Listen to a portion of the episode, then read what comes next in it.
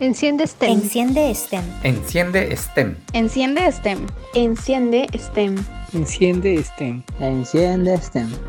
Te damos la bienvenida a Enciende STEM Podcast, una iniciativa de Enseña Perú y 3M que encenderá tu curiosidad hacia temas relacionados con ciencia, tecnología, ingeniería, matemática, innovación y proyectos educativos. Aquí vamos a descubrir que podemos aprender muchas cosas sorprendentes sobre el mundo STEM de una forma dinámica y de mano de expertos que nos mostrarán todo lo que estas disciplinas tienen para aportar al mundo actual. Quédate y comencemos.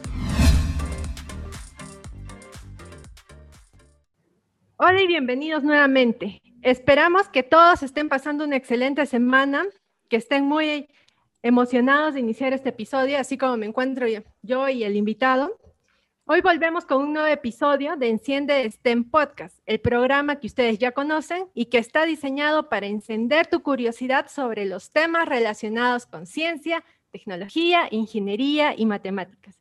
Como ya saben, esta es una iniciativa de Enseña Perú y 3M. Mi nombre es Jimena Gallegos y desde hace cuatro episodios tengo la, el grato honor de acompañarlos en la conducción. Soy parte también de este gran equipo de Enciende STEM. El complejo mundo de hoy nos exige más que nunca que los diferentes profesionales, especialmente aquellos provenientes de las carreras STEM, se involucren en la sociedad de una manera efectiva y 100% plausible, y con mucho más énfasis en emprendimientos educativos sociales, que acerquen temas científicos y de otras índoles a niñas, jóvenes, niños, y es decir, a la sociedad en pleno para poder generar cambios y soluciones a problemas y que estos cambios sean sostenibles en el tiempo.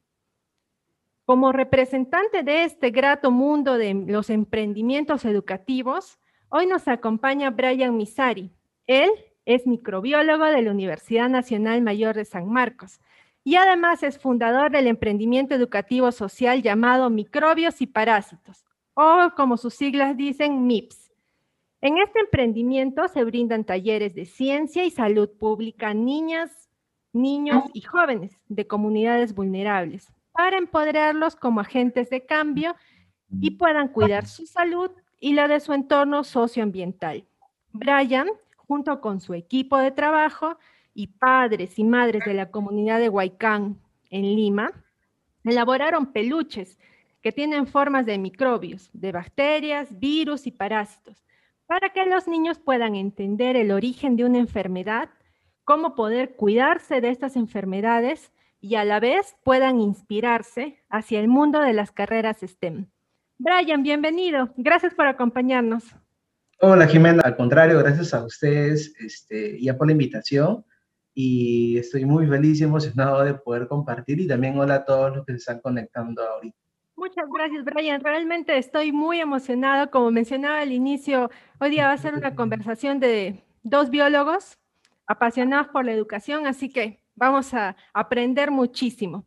En la introducción he tratado de muy apretadamente resumir todo lo que hacen dentro de microbios y parásitos, pero sé que no he hecho justicia a todo lo que significa este emprendimiento.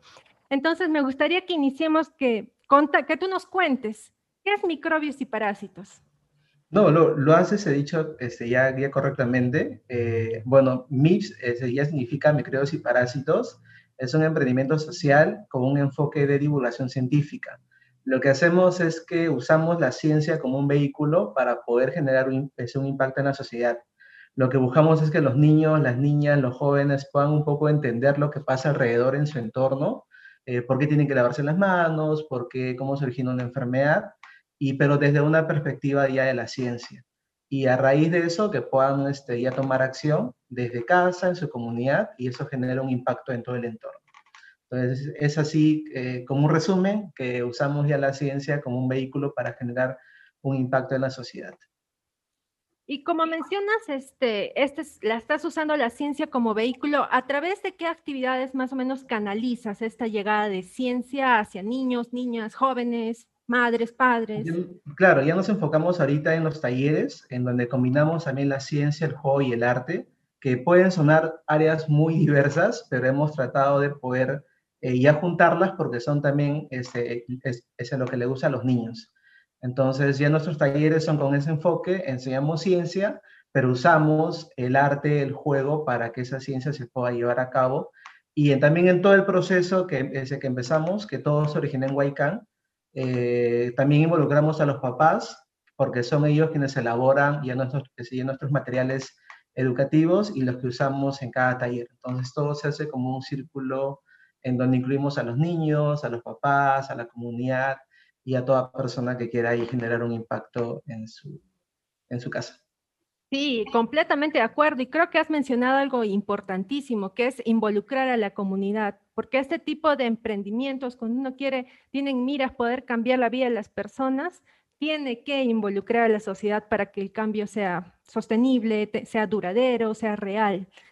Y, y ahora tengo una, una, pregunta que probablemente te la han hecho muchas personas, en mi caso también me la han hecho varias veces, y es cómo es que llega un biólogo, en tu caso un biólogo muy de laboratorio quizás, a trabajar en, educación, a inspirarse en poder hacer algo por los niños, por los jóvenes. ¿Cuál ¿Y cuándo fue el punto de quiebre en tu formación profesional que te llevó a involucrarte, como ya menciono, ¿no? como mencionaste, mejor dicho, en los talleres, en colegios, y hasta que promovió que crees microbios y parásitos, tu, eh, emprendimiento? Sí, eh, yo creo que cada persona en la búsqueda de, de, ya de encontrar lo que le gusta, donde se siente muy cómodo, llega a, donde su pasión se siente full, como que, como que al máximo y lo, puede como que desarrollar. En mi caso, el lado educativo creo que lo tengo muy grabado desde niño porque mi mamá es profesora a nivel inicial y desde pequeño me llevaba a sus clases, a sus sesiones, entonces estaba muy relacionado con el tema eh, ya de compartir con los niños y de una sesión de clase.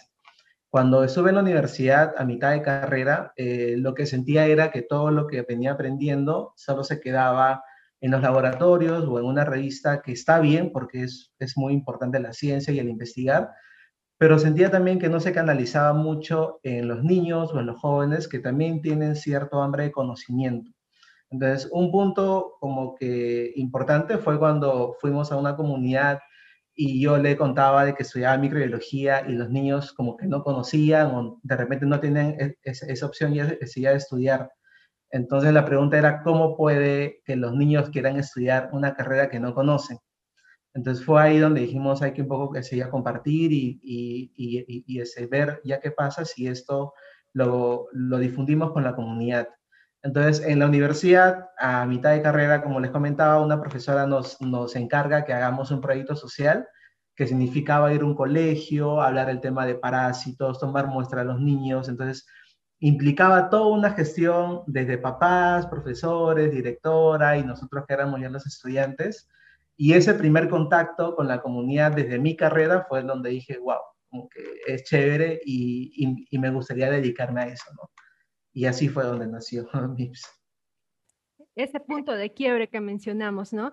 Y tengo entendido entonces, eh, y un poco recapitulando lo que nos cuentas, que el emprendimiento nació con un doble propósito tanto como para que los niños, los jóvenes, la comunidad en pleno pueda conocer sobre este mundo microscópico y que tiene tanta influencia en nuestra vida y al mismo tiempo puedan, como tú mismo mencionaste, ¿no? Inspirarse a, acercarse a este tipo de carreras, ¿no? Que generalmente están a veces un poco fuera del alcance de la, de la población, que no termina de entender muy bien a veces qué hace un microbiólogo, qué hace un biólogo.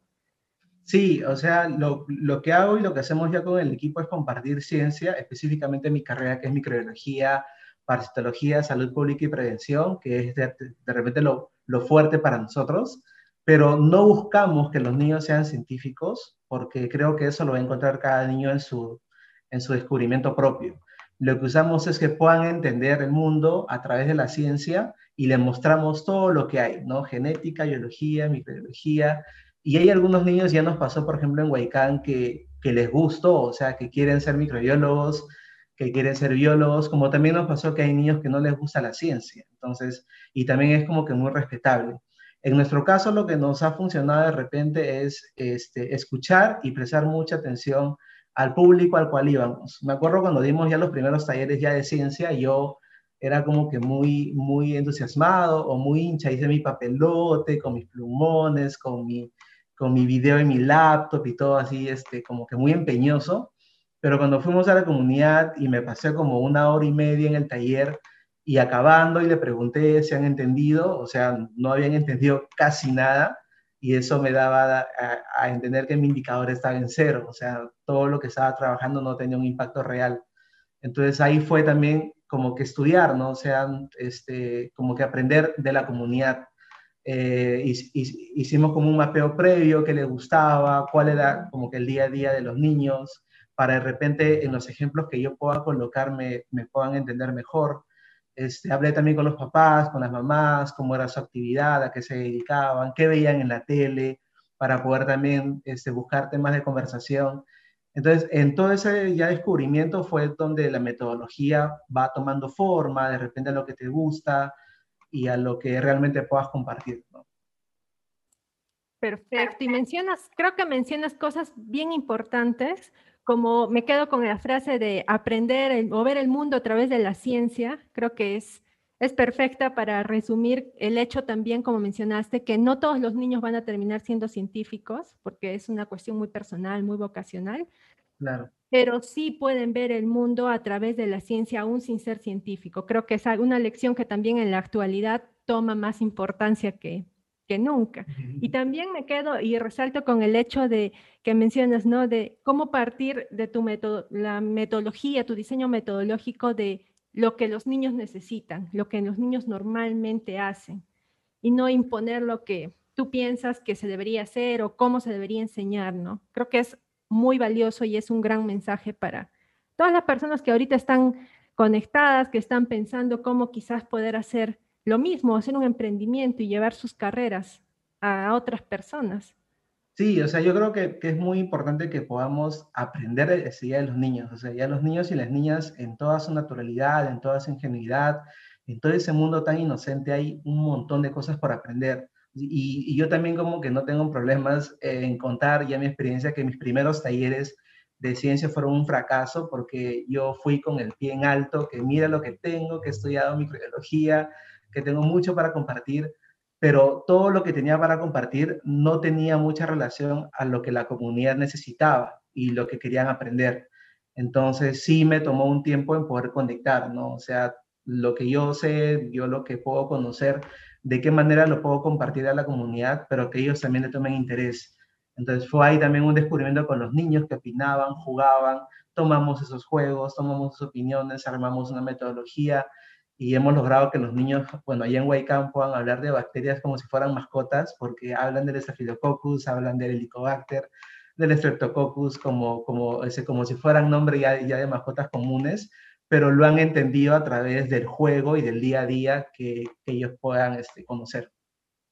Y ahora que mencionas esto, hay un punto, creo que la sociedad en general tiene esta mentalidad de que para enseñar ciencia o para hacer ciencia se necesitan pues un montón de instrumental tecnológico, tipo la NASA, necesitamos microscopios electrónicos de barrido y cosas así que obviamente están fuera del alcance ¿no? de, una persona normal, de un profesor en el colegio. ¿Y cómo, enseñas, cómo desarrollas microbiología? Porque imagino que los niños no tienen acceso a un microscopio o, placas, o a placas donde están los cultivos bacterianos o ese tipo de cosas. ¿Cómo haces?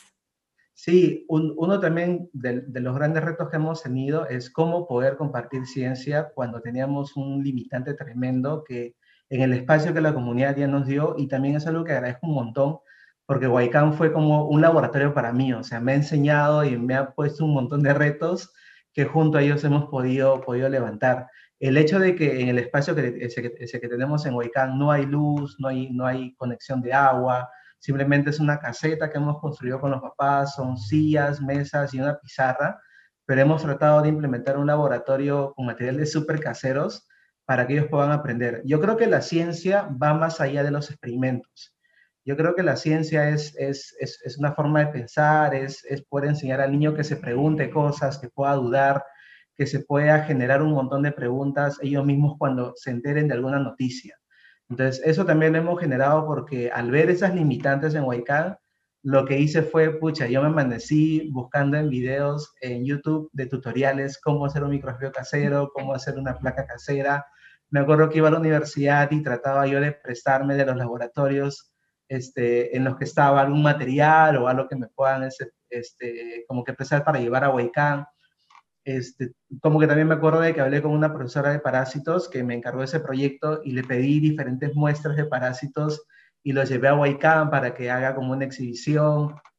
Entonces creo que todo eso se nos ha movido eh, el gran reto que teníamos nosotros de poder compartir, ¿no? O sea, como, como les comentaba, la ciencia va más allá de, un experimento que de repente lo puedan encontrar en YouTube, es cómo lo puedas compartir, cómo enseñar y que también el niño tenga ese, esa, esas ganas de aprender, ¿no? Y, y, eso ya genera un impacto este, de ambas partes.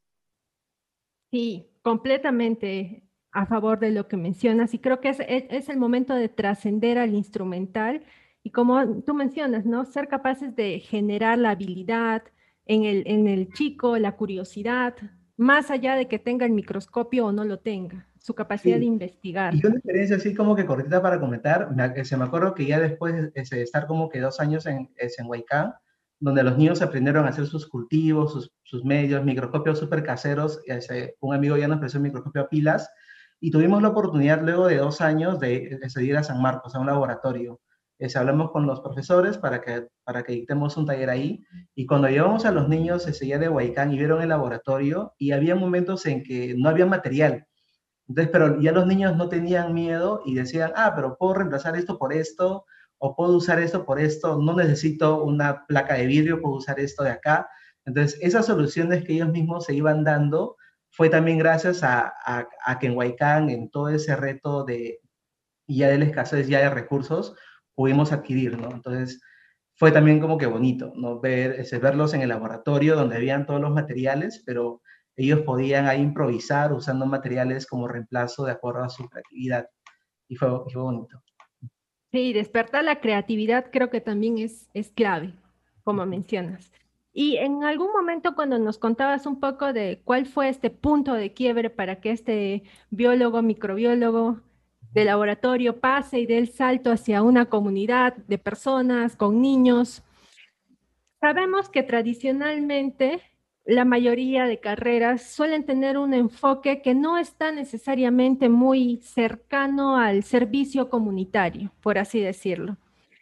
Creo que muchas veces en las carreras, a veces de ciencias duras o ciencias puras, como la biología, la matemática, la física, no, no hay mucho este acercamiento hacia proyectos comunitarios. ¿Tú consideras desde tu experiencia que el enfoque social y de servicio a la comunidad debería ser un punto importante para, para la formación de cualquier profesional en las diferentes ramas que se tiene? Sí, yo, yo creo que sí es muy importante que toda persona ya tenga un estudio profesional de universidad o instituto o de cualquier este, este ámbito. Yo estoy seguro que todos tienen algo que compartir y todos tienen algo que contar y poder enseñar a alguien. Entonces, yo creo que, es muy importante que en todo centro educativo, eh, ya sea superior o desde colegio, también podamos un poco mostrar ya la empatía, ¿no? Oye, tú puedes saber un área, puedes ser experto en algo, pero también lo puedes compartir con otras personas. Entonces, que lo compartas con tu hermano, primos de casa, pues, con los amigos de barrio, y está generando un impacto. No necesitas eh, de repente hacer un voluntariado por un año, ni de repente crear una empresa social, ni, emprendimiento social, simplemente es compartir lo que sabes hacer con tu entorno más cercano. Y si eso lo puedes conectar con otras áreas, con otras ramas, otras personas, creo que sí se puede generar un contenido muy diverso y potente que pueda cambiar una realidad desde a pocos.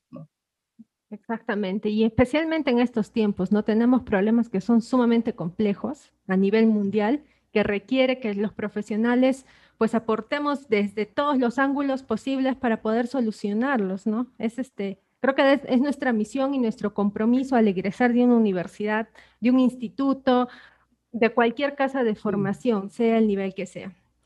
Y Brian, estoy segura que ahora nos están acompañando en la transmisión muchos este, jóvenes, muchas eh, chicas, chicos que tienen por ahí al bichito del emprendimiento social metido dentro de ellos, pensando, dándole vueltas a alguna idea. Te pregunto desde tu experiencia con microbios y parásitos, ¿cuál es el reto más grande que tú consideras eh, hay para un emprendedor social, un emprendedor educativo en nuestro país? O quizás un, un reto que tú hayas enfrentado y por ahí si nos pudieras dar un consejo para superarlo. Bueno, el reto más grande que he tenido en todo este camino fue el generar una confianza con la comunidad de Huaycán. O sea, el formar ese lazo con la comunidad que nos respalda, que nos espera, que nos da su paciencia, su tiempo, sí fue un trabajo no de un mes, no de dos meses, fue un trabajo de cada fin de semana, de todo el equipo de voluntarios, también de los papás. Este, hemos tenido también, yo también le pido a todos los chicos que entran, que entran al equipo y a DEMIPS como voluntarios que tengan mucha apertura, o sea, el poder escuchar a la comunidad, qué necesitan, cómo están, qué requieren, y tú desde tu carrera, desde tu perspectiva, ¿qué le puedes dar? ¿no? ¿Cómo le puedes tú generar un impacto? Pero desde, o sea, es ya lo que conoces.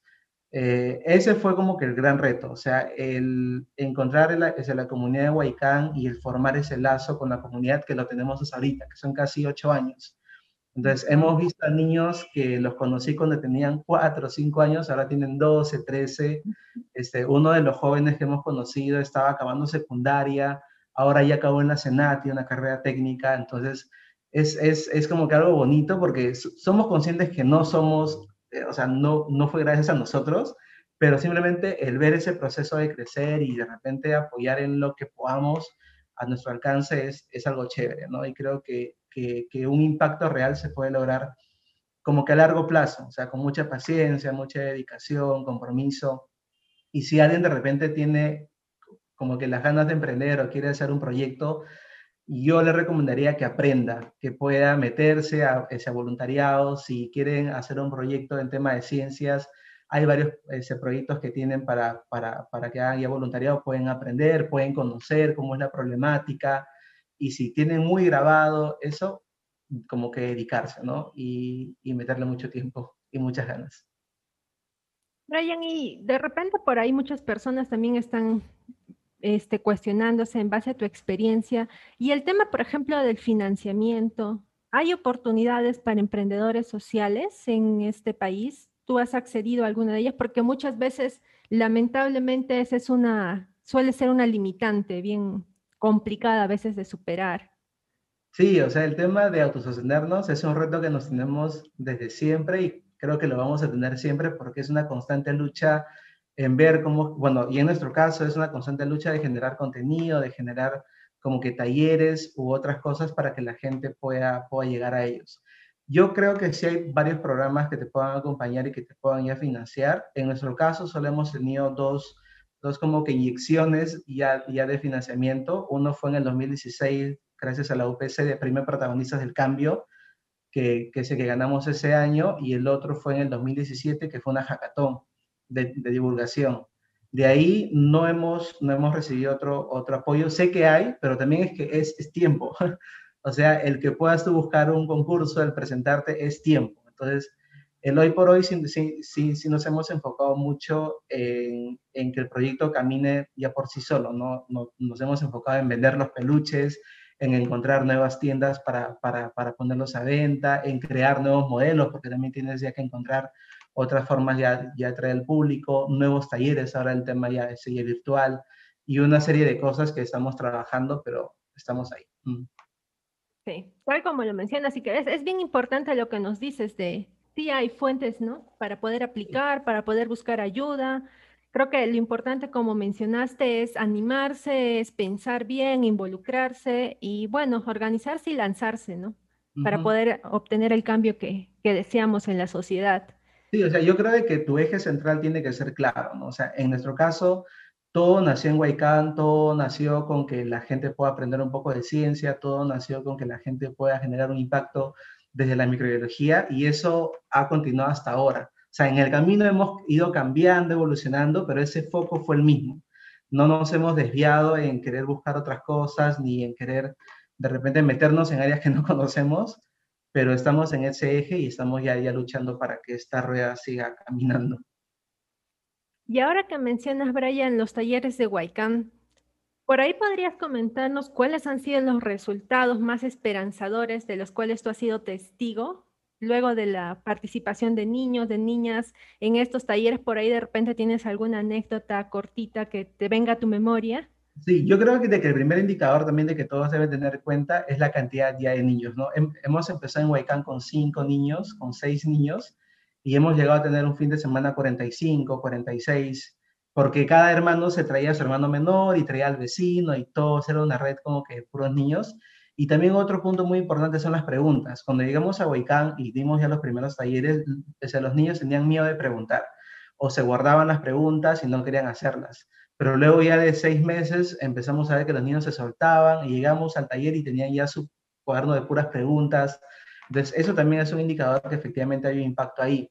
Otro impacto como que más notable fue el tema ya que les comenté, que hemos visto jóvenes en, en Huaycán que han estudiado una carrera técnica, algunos están en la academia y quieren prepararse para una este, universidad y estatal. Cuando llegamos a Huaycán y preguntamos, el limitante era que muchos tenían la mentalidad que si tengo dinero puedo estudiar. O sea, no conocían el tema de becas, no conocían Beca 18, no conocían universidades estatales, San Marcos, Única, Yao, Villarreal. Entonces, cuando llegamos, dijimos, oye, sí puedes estudiar, hay que nomás estudiar, este, como que prepararte para tu examen de admisión, pero puedes estudiar gratis por toda la carrera en base a tus notas. Y ahora hay chicos que están preparándose en la academia, chicos que ya tienen ese, ese chip de quiero estudiar una carrera, quiero hacer una profesión, otros han acabado. Entonces, ese, ese impacto es como que bonito y, como le digo, sí es cierto que no es 100% de nosotros, pero hemos, hemos visto ese crecimiento y, ese, y ese avance es el día de hoy. Como lo mencionas, Brian, definitivamente creo que los resultados han trascendido un poco el, campo temático de la ciencia, de los microbios, de los parásitos, y has llegado a tocar sus vidas, ¿no? A meterles esa idea de que hay algo más allá para estudiar, para especializarse, hay más opciones. Y eso es realmente muy, muy sorprendente y muy bonito de darse cuenta. Y, y hablando un poquito ya para ir cerrando esta conversación tan, tan interesante que estamos teniendo, ¿cuál es el microbio favorito de los niños y cuál es tu microbio favorito? El favorito de los niños es el virus bacteriófago, que tiene una forma como que muy particular. Eh, es lo primero que trae a los niños y también cada muñeco, como ustedes pueden ver, tiene una forma muy peculiar porque no tiene manos, no tiene pies y eso genera que los niños hagan preguntas porque quieran saber qué es este personaje medio raro que está en el taller. Entonces, cuando entramos, automáticamente le pedimos que todos hagan una pregunta de ese personaje. Entonces, todos dicen, ¿por qué tiene solo una cabeza? ¿Por qué no tiene manos? ¿Por qué tiene esas patitas? ¿Para qué sirve? ¿No? Entonces, todas esas preguntas ya están generando una inquietud en los niños que tú con tu enseñanza, el taller, el experimento, lo vas a conocer y el niño ya capta ya con mayor atención eso. Mi peluche favorito es el Staphylococcus, porque es el primero que hemos creado. Bueno, la calle es una de las ediciones más modernas, pero el primer modelo de que sacamos fue un Staphylococcus, ¿no? Que fue con las mamás, me acuerdo que demoró un lapso de tres meses en donde tenían que ver el molde. El primer peluche fue algo deforme, pero, pero fue encantador porque eso dio una ventana de posibilidad para que nosotros podamos ahí meterle más ganas y compartir con los niños el tema de virus, bacterias y parásitos. ¿no? Me encantan los peluches, me encanta el diseño, creo que el color es súper llamativo también para que los niños ahí se enganchen y se generen preguntas, como nos has contado. Y bueno, no podemos cerrar este episodio sin hablar del tema que, bueno, lamentablemente está de moda, que es el coronavirus. Estoy también convencida que hay por ahí muchos docentes ahorita conectados, quizás también padres de familia, que tienen esta pregunta y creo que tú siendo especialista en microbiología, especialista también en enseñar, ¿Cómo podrían los padres, eh, los docentes, ahora que ya es el regreso a clases, hablar o enseñar sobre el coronavirus, pero sin atemorizar a los niños, que es quizás el, la manera más simple de hacerlo es causándoles temor, ¿no? Pero ¿cómo enseñarlos? ¿Cómo amigarlos de modo saludable con el tema del coronavirus? Sí, eso también fue un reto para nosotros, o sea, como me acuerdo que dimos un primer taller de coronavirus en julio, por ahí, porque no encontraba yo una manera, o sea, yo para comenzar ese, tenía el temor de dar un taller vía Zoom, o sea, yo tenía ese, ese temor interno que no me dejaba, eh, pero luego dijimos, ¿cómo enseño el tema del coronavirus? Porque no quiero que los niños tengan miedo más al virus, o sea, De hecho, ya hay un pánico natural y por, por todo el tema de las redes sociales y de las noticias que ya invaden mucho y que, y que ocasionan mucho temor, pero dijimos, ¿cómo combatimos eso? Lo que hicimos fue, bueno, que se creamos un peluche de COVID, que es el que saca, que es coronita. Entonces, igual tratamos de ponerle una imagen neutral y lo que damos en el taller es contarle la historia, pero ya con experimentos. Entonces, obviamente ya los experimentos y los juegos que hacemos son los picos de diversión o los picos donde los niños prestan mayor atención. Yo creo que una sesión de clase es como un camino lineal y que va a haber como que montañas, para arriba, para abajo, para arriba, para abajo. Entonces, tu momento alto es donde el niño está divertido, con ganas de aprender y cuando algo en la clase es algo inusual. Entonces, en nuestro caso es el experimento y los trabajos manuales que hacemos. Cuando hacemos una manualidad o creamos un coronavirus, su, atención del niño está en el punto extremo, está en el punto alto y aprovechamos eso para darle el mensaje. Ya le explicamos por qué es esa forma, por qué este, pues, cuáles son las proteínas responsables, cómo poder cuidarte. Y finalmente, luego de darle toda esa historia ya, ya virológica, le planteamos un reto, le decimos, ahora con todo ese conocimiento que tú tienes, ¿cómo tú puedes afrontar la situación desde casa? Entonces me acuerdo que unos niños, este, una niña en especial, este, tenía una tienda en su casa y le pidió a su mamá, cómame como que el peluche, y le mandamos el peluche, y lo había puesto en su tienda, justo en el mostrador que da para la calle, y le había puesto un título de coronavirus y cada vez que alguien venía y le preguntaba qué es eso, le decía, por eso tienes que lavarte las manos, por eso tome el alcohol, por eso ponte bien la mascarilla, porque ya tenía el peluche ahí.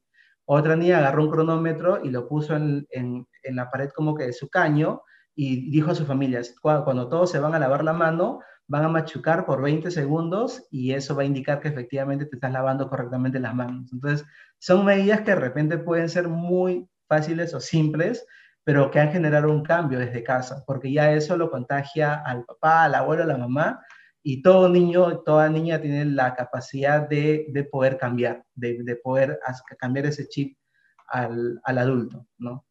Y eso fue lo que, lo que nos pasó desde la experiencia. No, muchas gracias. Creo que estos tips son esenciales para que ahora los padres, los maestros puedan darle un giro a la manera en cómo están afrontando el tema del, del coronavirus desde aulas o desde casa. Como, como dijiste, ¿no? Estamos plagados de malas noticias, de noticias que atemorizan, pero creo que hay que rescatar las cosas este, positivas, el conocimiento, porque al fin y al cabo nunca hubiéramos imaginado, creo, que se iba a estar hablando de virus, de ciencia, en televisión nacional tan abiertamente, sí. que está despertando la curiosidad de muchísimas personas y creo que eso es lo más positivo. Sí, o sea, ya no solo basta dar nomás como que la noticia o la información, sino le estás dando la información, pero ¿qué hacemos con ella? O sea, ¿qué, qué, qué solución podemos plantear? Y ahí viene el reto y la parte como que divertida, ¿no? Exacto.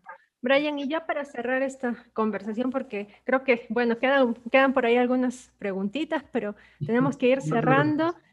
Este, ¿Qué se viene en microbios y parásitos? ¿Qué talleres nuevos tienes? ¿Cómo podemos apoyar tu emprendimiento? Por ahí hay padres interesados en que sus niños se matriculen, colegios, no sé, cuéntanos, ¿qué se viene?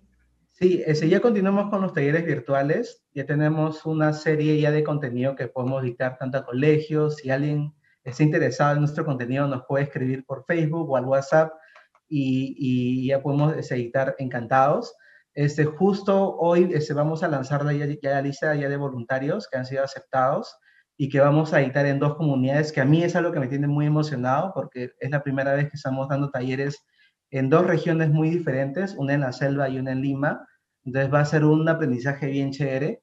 Y lo otro es que estamos trabajando en contenidos, en, cosas que ya más adelante podemos ir comentando para que la gente siga aprendiendo de ciencia, ¿no? O sea, nuestro enfoque es eso y, y, y, vamos a trabajar para ello. Y si alguien quiere apoyarnos, puede apoyarnos como siendo un voluntario o simplemente contactándonos con alguna empresa o alguien que quiera este, ir a financiar ya, ya los talleres a más niños. Muy bien, entonces la invitación queda hecha para que más personas se conecten, se mantengan al tanto de las redes sociales de microbios y parásitos para que puedan seguir viendo qué es lo que se viene, puedan inscribir a sus niños, a sus niñas a participar. Y Brian, no sé si tuvieras algún mensaje final para las personas que nos ven, quizás algún mensaje dirigido a algún emprendedor que por allí quiera lanzarse con un emprendimiento educativo, en divulgación, en temas diferentes? Eh, el mensaje que les daría creo que sería de que escuchen mucho a su público, escuchen mucho a los niños, a las niñas, a los profesores, a la gente a las cuales ya se dirigen, porque en esa necesidad que ellos tienen, ustedes pueden encontrar un potencial para cambiar algo. Desde tu herramienta, desde tu área, desde tu carrera, profesión, cualquier cosa que eres experto, puedes generar un cambio, pero eso lo tienes que conectar con la necesidad o el hambre de, de, de conocimiento que la otra persona pueda tener. Entonces, cuando encontramos ese nexo, ya se forma un lazo bonito y genera un impacto este, real, ¿no? Que es lo que estamos buscando. Así que yo los animaría a que emprendan, a que compartan, a que, a que enseñen y que, y que sigan, ¿no? Que, que, el, que el impacto más importante es el impacto a largo plazo y eso lo logramos en equipo. Brian, en Enciende STEM Podcast tenemos una sección llamada Enciéndete, en la que queremos conocer más de ti y lo que sabes sobre cultura general y temas STEM. ¿Estás preparado? Hola, sí. ¿Sí? Sí, claro. Muy bien. Para esta sección nos acompaña Angelita. Ella te hará algunas preguntas. Las preguntas estarán divididas entre un dato o un relato y puedes escoger con cuál de ellas deseas iniciar. Hola Angelita, gracias por estar aquí. Hola, hola a todos. Mi nombre es Ángela Lisbeth Terrones Malca y como ya me han escuchado en los anteriores episodios, en esta oportunidad voy a hacer las preguntas. Muy bien, Angelita, listo? comencemos. Ok. Bueno, ¿está listo? Sí, sí, sí, Angelita, estamos listos. Bueno, voy a darle dos elecciones. Hay preguntas para dato y preguntas para relato. ¿Con cuál quiere empezar? Con preguntas para relato. Ok. ¿Cuál era tu juego favorito cuando eras niño?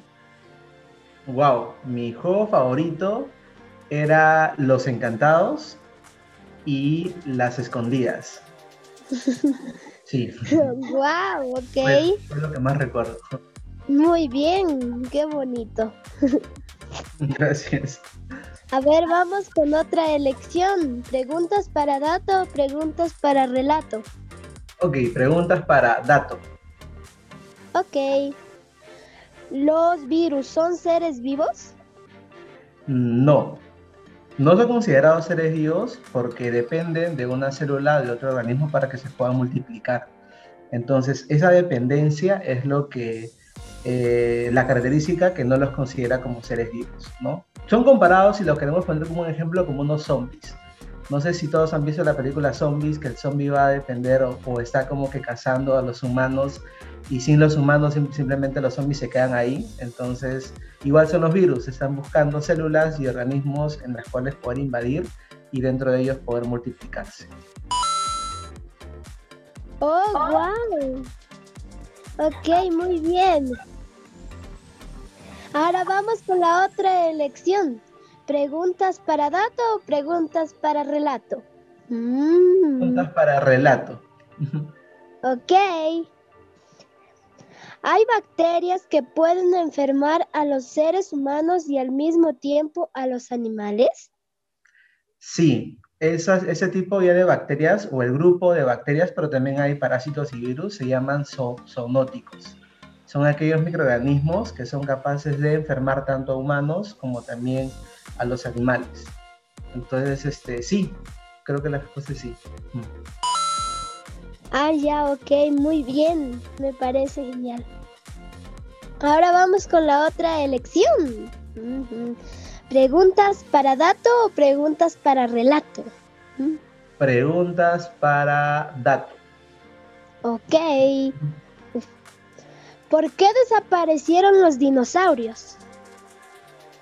Wow, hay var varias teorías, pero creo que una de las más importantes de, la extinción es cuando cayó el meteorito, o de repente la historia más conocida. Eh, pero también ahí viene la, es la parte de la evolución, ¿no? Todo ser vivo, todo organismo trata de evolucionar o trata de eh, como que cambiar algunas cosas para poder se seguir en el planeta. Entonces, en ese caso ya los, ya los dinosaurios sí se han extinto, pero eh, han habido algunas especies que han ido evolucionando hasta, hasta el día de hoy. Ah, ya, ok, muy bien. Gracias. Ahora vamos con la otra elección. ¿Preguntas para dato o preguntas para relato? Preguntas para relato. Ok. Y vamos. Ok. ¿Cómo te cuidas y cuidas a tu familia del coronavirus? La, bueno, lo más importante es si salgo a la calle, que lo hago tratando de, de, hacerlo cuando es necesario.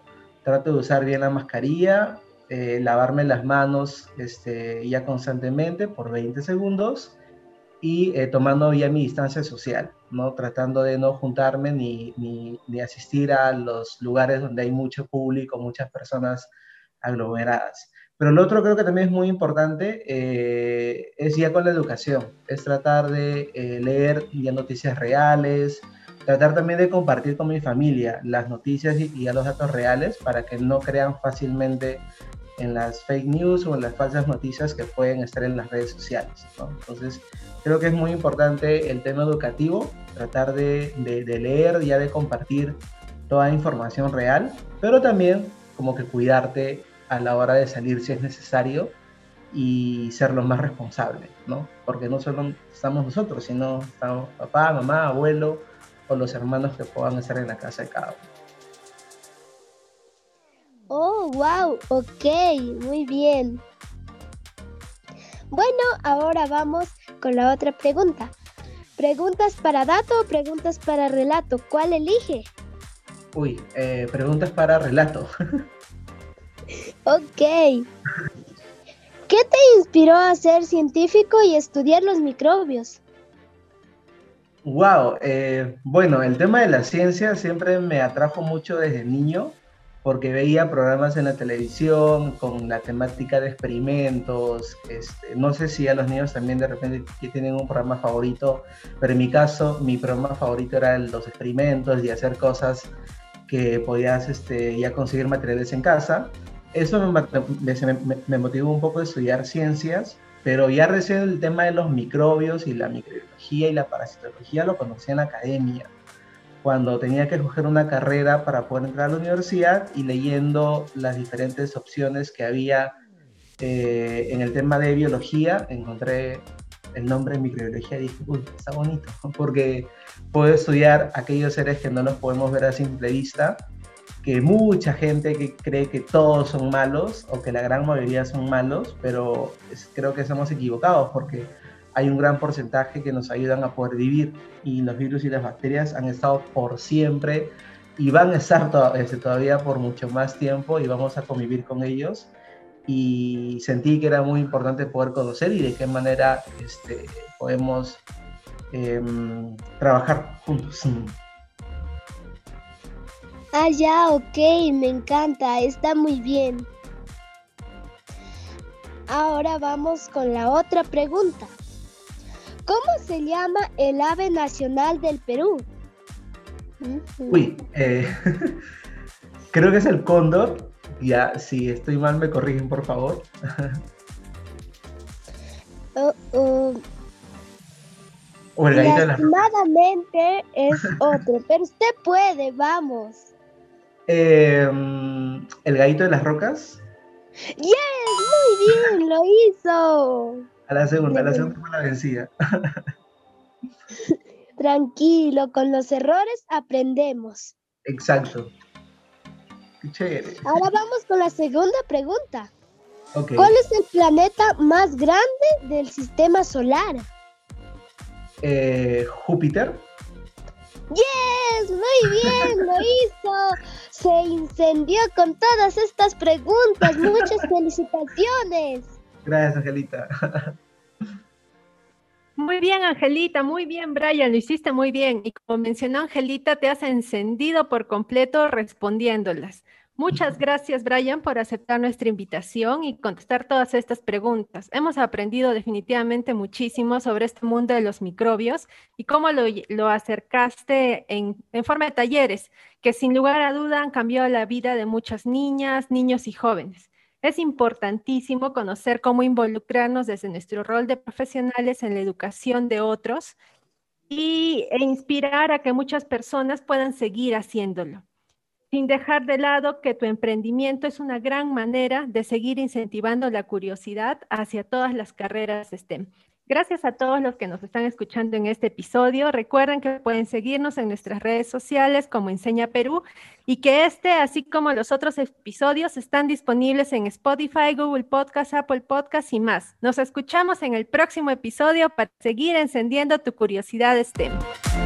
Gracias por escuchar Enciende STEM Podcast. Recuerda que puedes escuchar todos los episodios de STEM Podcast en nuestra página web o en todas las plataformas de audio. No olvides seguirnos en las redes sociales como Enseña Perú. Nos escuchamos en un próximo episodio para seguir encendiendo nuestra pasión por conocer el mundo STEM.